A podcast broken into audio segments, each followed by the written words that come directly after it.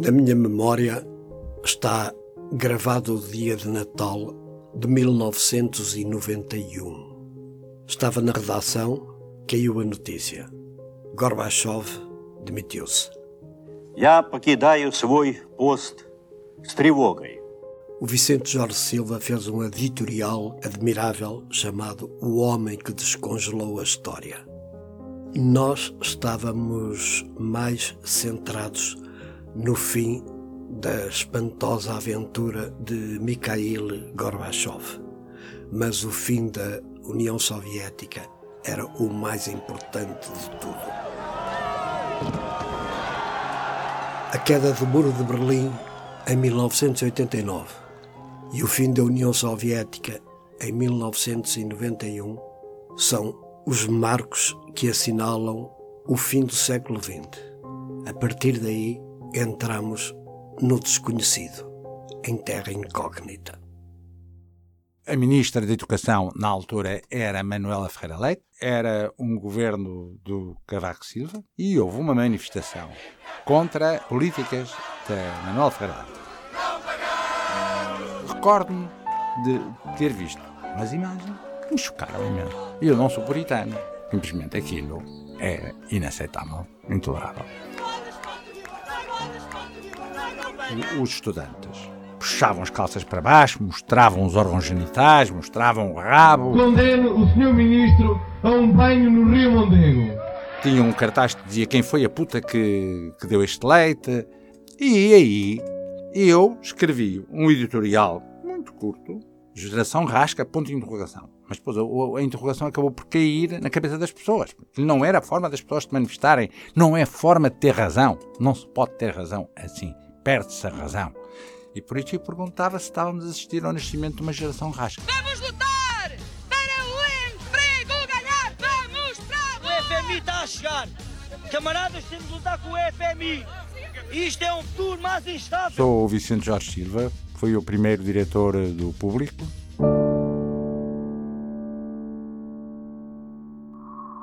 Nas minhas memórias tenho a primeira vez que a humanidade pousou num cometa, uma proeza científica com lives de telenovela.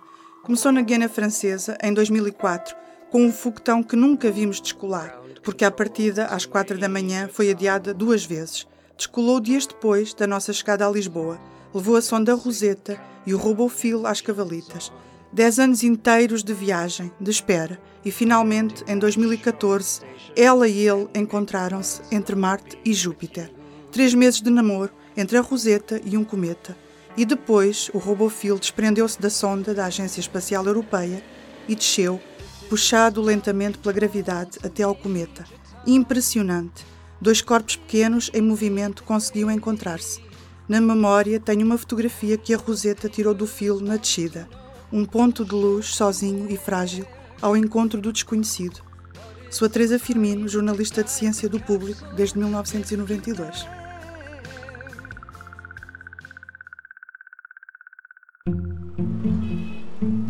Nas minhas memórias tenho as negociações para o Protocolo de Kyoto em dezembro de 1997.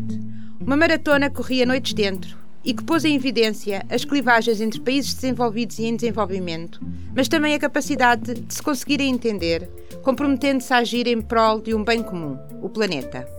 A commitment as strong or stronger than any we have heard here from any country. The imperative here is to do what we promise rather than to promise what we cannot do. Movimentaram-se centenas de interesses, respondeu-se com soluções inovadoras. O dia da assinatura, um dia depois da data em que a Cimeira deveria ter terminado, é uma viragem nas políticas do ambiente a nível mundial. Sou a Ana Fernandes e acompanhei a área de ambiente desde a fundação do público. Trago na memória os momentos em que trabalhei como jornalista na Expo 98. Foi um tempo estimulante. Não quis folgar nenhum dos 132 dias em que durou a exposição. E depois do fim, passei as horas mais contraditórias da minha vida aqueles momentos em que se chora de alegria e tristeza ao mesmo tempo. Para mim, a Expo 98 significou o fim do mito de Dom Sebastião. Senti que com ela nos superamos. Claro que os nossos problemas não acabaram naquele momento, mas acho que a Expo 98 funcionou como uma ventoinha que nos ajudou a dissipar algum de nevoeiro que nos tolhia. E isto incluía um complexo de pequenez. E o trauma de sermos a cauda da Europa. Para lá de todo o fogotório, senti que a Expo 98 nos deu uma injeção de autoestima, funcionou como uma saída do armário. Creio que foi ali também que enterramos a demasiado longa comemoração dos descobrimentos. Com a Expo conseguimos um raro sentimento de alegria coletiva. Acredito que com ela acabou um país e nasceu outro. Eu sou o Sérgio Gomes, editor do P2. Entre as minhas memórias de 20 anos de correspondente do público em Madrid, há uma peculiar. Era o princípio da tarde de 8 de outubro de 1998, quando as agências noticiaram que José Saramago tinha ganho o Prémio Nobel da Literatura. Litteratur till den portugisiske författaren José Saramago. Saramago conheceu a notícia no aeroporto de Frankfurt, a caminho de Madrid, onde faria escala para regressar à sua casa em Lanzarote. Com uma agenda tremenda de contactos, com uma euforia dos meios de comunicação espanhóis, consegui ter uma pequena conversa ao fim da tarde de uma sexta-feira, dia 8, com Saramago nos escritórios da sua editora. Um edifício enorme. Foi uma conversa pequena, muito curta, tristemente escassa. Mas aqueles 15 minutos foram os possíveis. Na conversa que tivemos, lembro-me de uma pergunta que lhe fiz sobre a reação do Observatório Romano, do Jornal do Vaticano, que o considerava um comunista recalcitrante. Ele riu-se. Estava-se nas tintas. Nuno Ribeiro, jornalista do Público. É com esta cidadania universal de valores e de direitos que Macau se manterá no encontro entre a Europa e a Ásia. Nas minhas memórias tenho uma fotografia a preto e branco. Um junco, a bandeira nacional e a frase Adeus Macau, escrita em caracteres chineses. Foi a capa do público de 19 de dezembro de 1999, um domingo, dia da entrega de Macau à China, ao fim de 450 anos da administração portuguesa. Esse último arriar de bandeira acabou por fechar simbolicamente o ciclo do Império. Não foi uma descolonização, foi uma devolução, emocionada mas digna, ficando em Macau até hoje sinais da presença portuguesa que nos irmanam numa história comum. Sou Nuno Pacheco, redator principal do Público e um dos seus fundadores. Viva Timor-Leste! Nas minhas memórias tenho o dia 20 de maio de 2002. Nesse dia vi nascer uma nação, República Democrática de Timor-Leste. Para trás ficavam 14 anos de ocupação, de torturas, de morte e destruição. Liberdade e dignidade. Tantas vezes ouviu estas palavras em Timor nos seis meses que acompanhei a preparação do referendo libertador de agosto de 99. À meia-noite do dia 20 de maio de 2002, a bandeira timorense subiu lentamente o mastro, onde ficaria ondulando ao vento, mostrando-se a todos. Milhares de pessoas, em lágrimas, ouviram o hino do seu país. Pátria, pátria, Timor-Leste, nossa nação. Glória ao povo e aos heróis da nossa libertação. E tanta coragem teve o povo timorense para a conseguir. Eu sou Luciano Alvarez e sou jornalista do público desde 1990.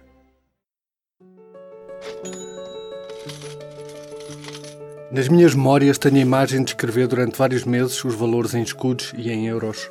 Antes, mas também um pouco depois do arranque da moeda única, que em termos físicos, digamos assim, apareceu dia 1 de janeiro de 2002.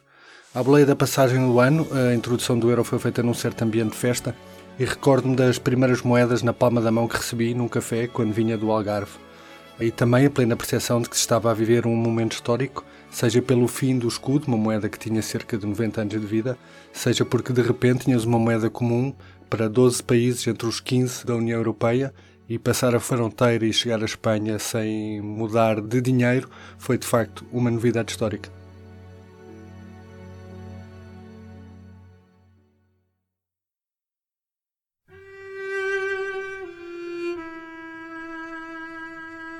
Foi, era um domingo extremamente chuvoso, havia um jogo de futebol no estádio uh, das Antas, na altura, e uh, há um jornalista nosso que estava lá a fazer a cobertura desse jogo que houve, uh, ainda sob a forma de rumor, uma notícia que de imediato nos comunicou. Eu estava como diretor de fecho nessa, nessa noite, segundo a qual teria havido que a ponte dentro do Rios teria caído.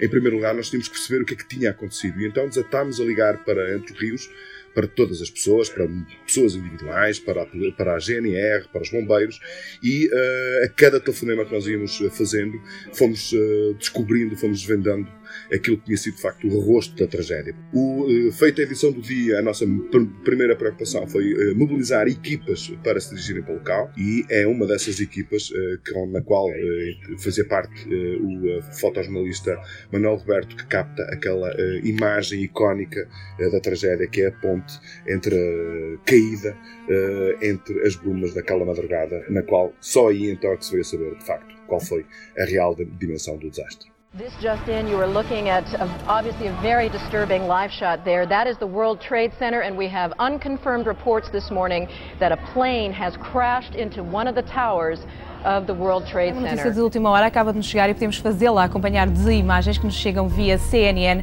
Um avião comercial colidiu com uma das torres do World Trade Center.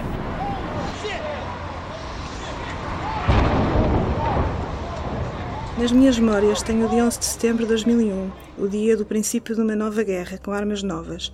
Dois aviões cheios de gente disparados com missas contra prédios cheios de gente, lanças de fogo atravessando o Trade Center. Olha, atenção Henrique, Henrique, o World Trade Center caiu. Henrique. Caiu o World Trade Center, exato.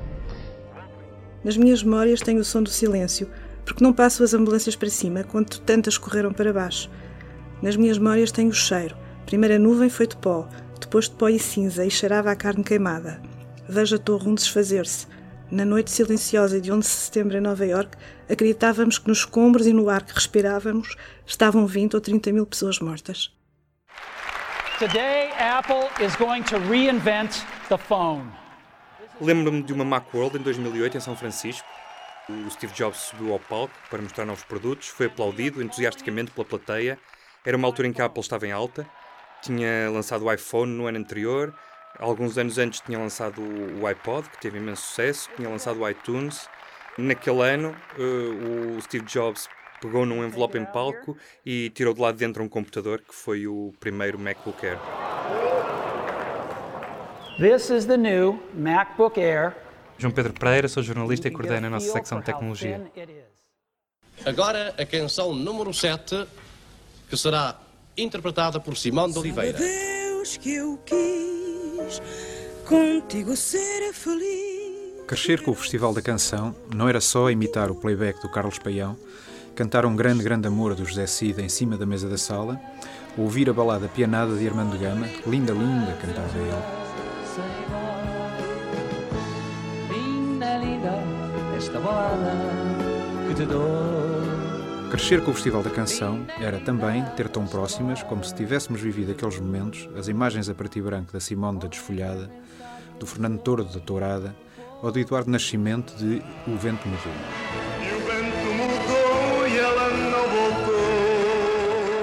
Com o passar dos anos, mesmo continuando a existir um programa chamado Festival da Canção, o Festival da Canção desapareceu. É bom, por isso, senti-lo agora de volta, com músicos de várias gerações, músicos que fazem o nosso presente, oferecer-lhe canções, e com público empenhado em ouvi-lo e em debatê-lo, com novas canções a nascerem, para que novos miúdos as cantem em cima da mesa da sala. Mário Lopes, jornalista de cultura do público. Nas minhas memórias tenho fevereiro de 2007. Anunciadas na televisão, neste momento grita-se mesmo uh, vitória são cinco os movimentos que estão aqui representados. Na altura, quando se decidiu pela despenalização do aborto, muitas pessoas diziam que estava em causa também um teste civilizacional ao país. Ou seja, testavam-se os direitos, liberdades e garantias na sociedade portuguesa, testava-se até que ponto a influência da Igreja Católica determinava a vida de crentes e de não crentes. Felizmente venceu o direito das mulheres, o direito a tomarem uma decisão que afeta o resto das suas vidas, o direito à liberdade. Eu acho que a partir dessa data se abriu a porta a outros avanços na sociedade portuguesa que foram reconhecidos mais tarde, como o casamento entre pessoas do mesmo sexo. Sou a Joana Gurjão Henriques, jornalista da Sociedade do Público. It is my great personal honor to present the 44th President of these United States, Barack Obama. Na minha memória tenho os sorrisos, lágrimas, abraços, gritos de felicidade da multidão que se deslocou ao Grande Parque de Chicago para comemorar a eleição de Barack Obama como presidente dos Estados Unidos no dia 4 de novembro de 2008. Thank you. Thank you. Foi uma verdadeira catarse coletiva, um momento de enorme emoção e de reconciliação entre os americanos. Obama era o novo presidente que representava um corte radical com as políticas que tinham resultado em catástrofe, mas talvez mais importante por causa da cor da sua pele, era o primeiro presidente capaz de ultrapassar o legado de séculos de discriminação e oferecer à América e também ao mundo a perspectiva de uma nova era de tolerância e abertura. Desse dia, depois de uma campanha eleitoral que foi extraordinária, o que recordo é o ambiente de alegria profunda e contagiosa exatamente o oposto daquele que se viveu oito anos mais tarde com a eleição de Donald Trump para a Casa Branca. Sou a Rita Cisa, jornalista do Mundo e correspondente nos Estados Unidos em 2008. Nas minhas memórias tenho Gisberta, transexual sem abrigo, seropositiva. Há um antes e um depois de ter sido agredida por um grupo de rapazes e atirada para um poço. A violência daquela morte, ocorrida em fevereiro de 2006, tirou as pessoas trans da invisibilidade mudou o movimento LGBT, a cobertura noticiosa e, por arrasto, políticos e políticas. Decidi promulgar hoje a lei que permite o casamento civil entre pessoas do mesmo sexo. Foi aprovada a adoção por casais do mesmo sexo. Os projetos de lei passaram esta sexta-feira. A partir dali, já não importava apenas o casamento gay e a adoção por casais do mesmo sexo, também o direito à identidade de género. Sou Ana Cristina Pereira, jornalista da secção Sociedade. Nas minhas memórias, onde é que estava o futebol português em 1990? Em 1990 não aconteceu nada, mas em 1991.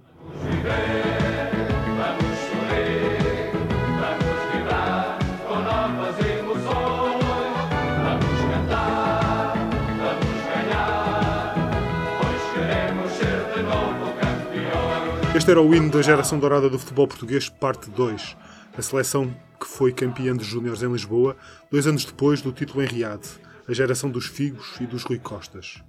Avancemos uma década para a frente e junta-se esta geração, a geração Mourinho, do Futebol Clube do Porto campeão europeu, mais a emergência de um miúdo chamado Cristiano Ronaldo dos Santos Aveiro.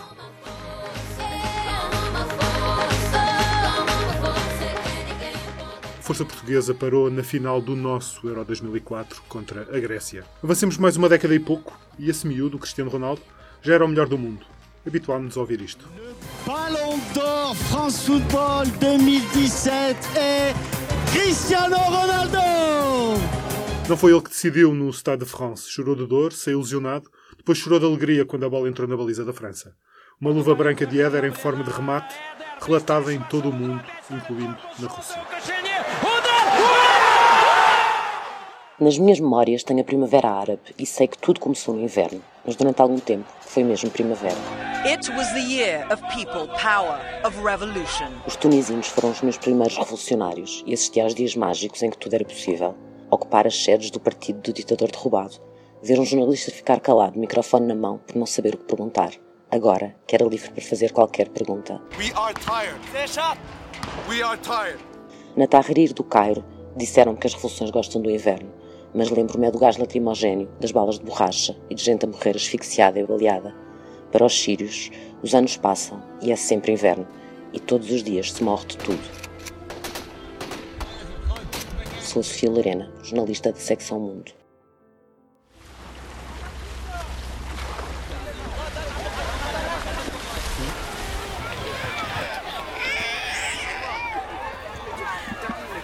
Nas minhas memórias tenho um dia em Atenas, no verão de 2015, quando barcos traziam milhares de pessoas todos os dias às ilhas gregas.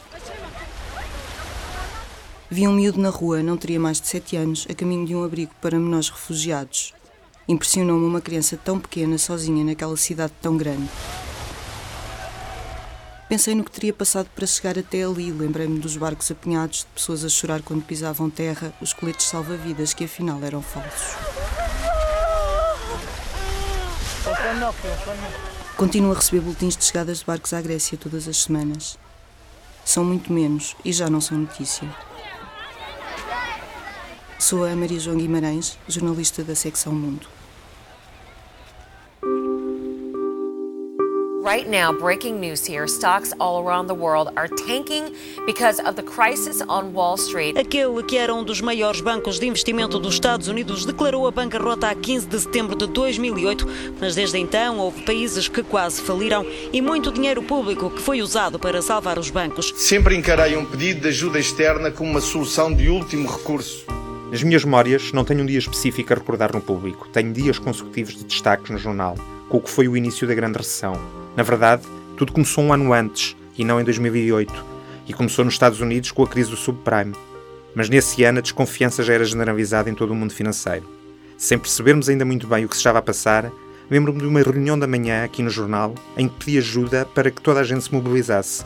O que estávamos a presenciar tinha o mesmo impacto jornalístico de uma guerra. Daí até à crise das dívidas soberanas na Europa, ao resgate de Portugal e aos dias de hoje, nunca mais o tema de economia deixou de marcar a atualidade do país.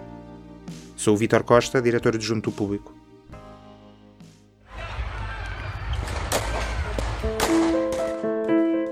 Alerta máximo em França. Em Nice, um caminhão abalroou uma multidão e matou pelo menos 84 pessoas. Nas minhas memórias, tenho o atentado de Nice de 14 de julho de 2016, o ano negro dos ataques terroristas na Europa.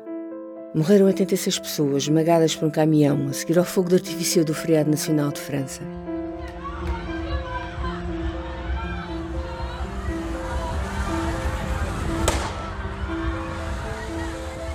O Daesh reivindicou, como a maioria dos ataques na Europa desse ano, que pareciam não ter fim.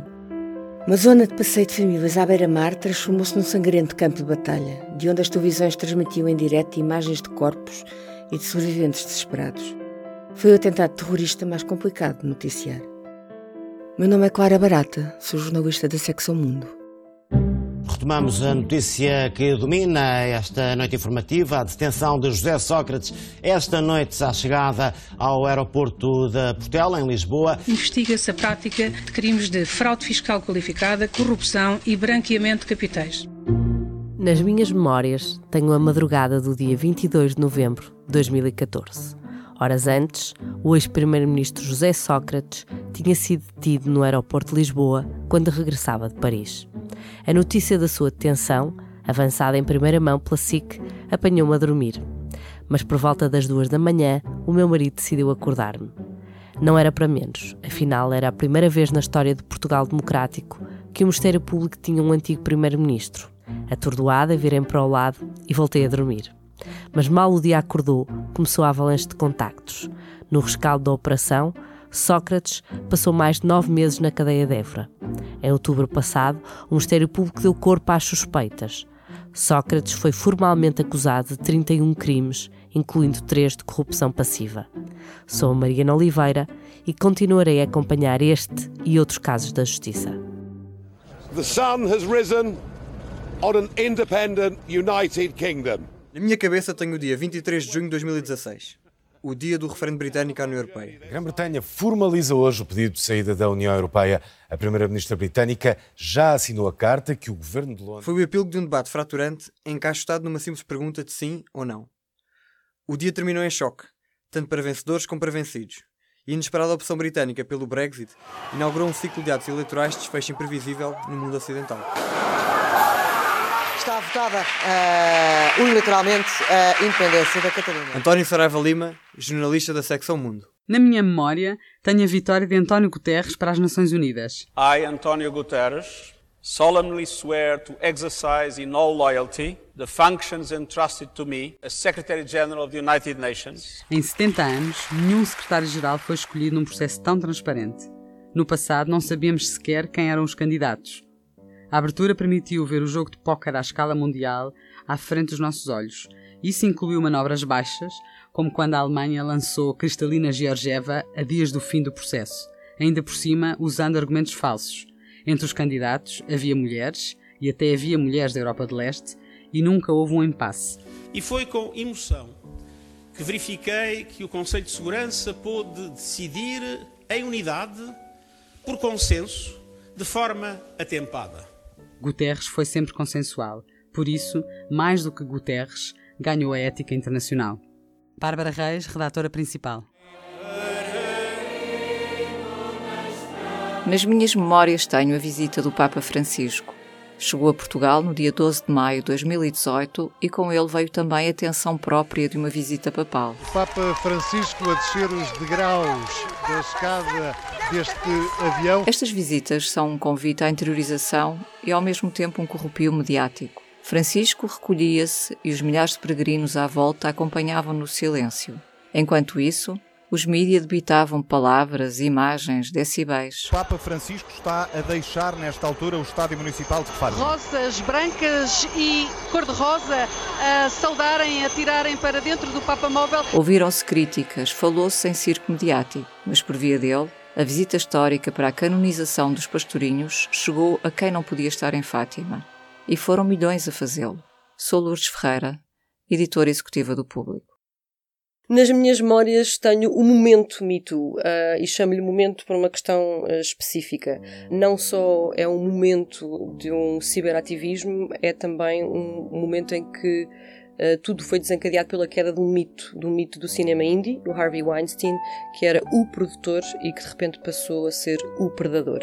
O caso Weinstein passou de uma história de Hollywood a uma história de todo o mundo, uma história de muitas mulheres e de alguns homens e tornou-se ciberativismo e aí, quando a Tarana Burke resumiu tudo na hashtag MeToo, eu também, tornou-se de facto essa uma história muito maior. É um momento importante, na minha opinião, porque vem de duas investigações jornalísticas muito sólidas, numa era em que estamos uh, a abusar do termo fake news, mas também porque a visibilidade da sociedade do espetáculo desta vez foi posta ao serviço da credibilidade das vítimas ou das alegadas vítimas. Isso é toda uma outra novidade. O momento Me Too tem tudo para ser um movimento, um movimento que exige que o contrato social seja revisto, ou melhor ainda, finalmente seja aplicado com justiça.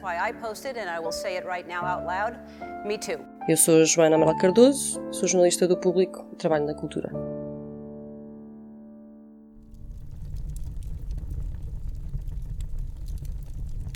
Na minha memória tenho os incêndios de 2017. Tenho o dia 17 de junho, mas todos os outros que se seguiram ao grande incêndio de Pedrógão Grande.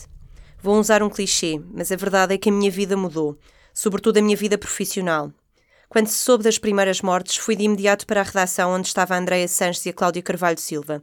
Estávamos a tentar informar o melhor possível, mas só no dia seguinte, quando lá cheguei, é que tive a noção que estava perante a maior tragédia que tinha acontecido em Portugal em muitos, muitos anos. Felizmente, esta é seguramente a maior tragédia de vidas humanas eh, que temos conhecimento nos últimos anos eh, em Portugal, eh, em situação de incêndios florestais. Foram dias difíceis pela impotência que temos em não conseguir ajudar o outro que sofre e foram dias desafiantes para quem escolheu esta profissão tão nobre.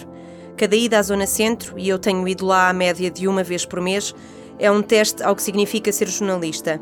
Depois de ter trabalhado sobre os incêndios, no local e depois no escrutínio ao que foi ou não foi feito, sinto que aprendi muito sobre o que é ser jornalista e sobre como se pode ser mais humano. Cada conversa, cada ida ao terreno é uma lição de vida, é uma memória que não se arranca.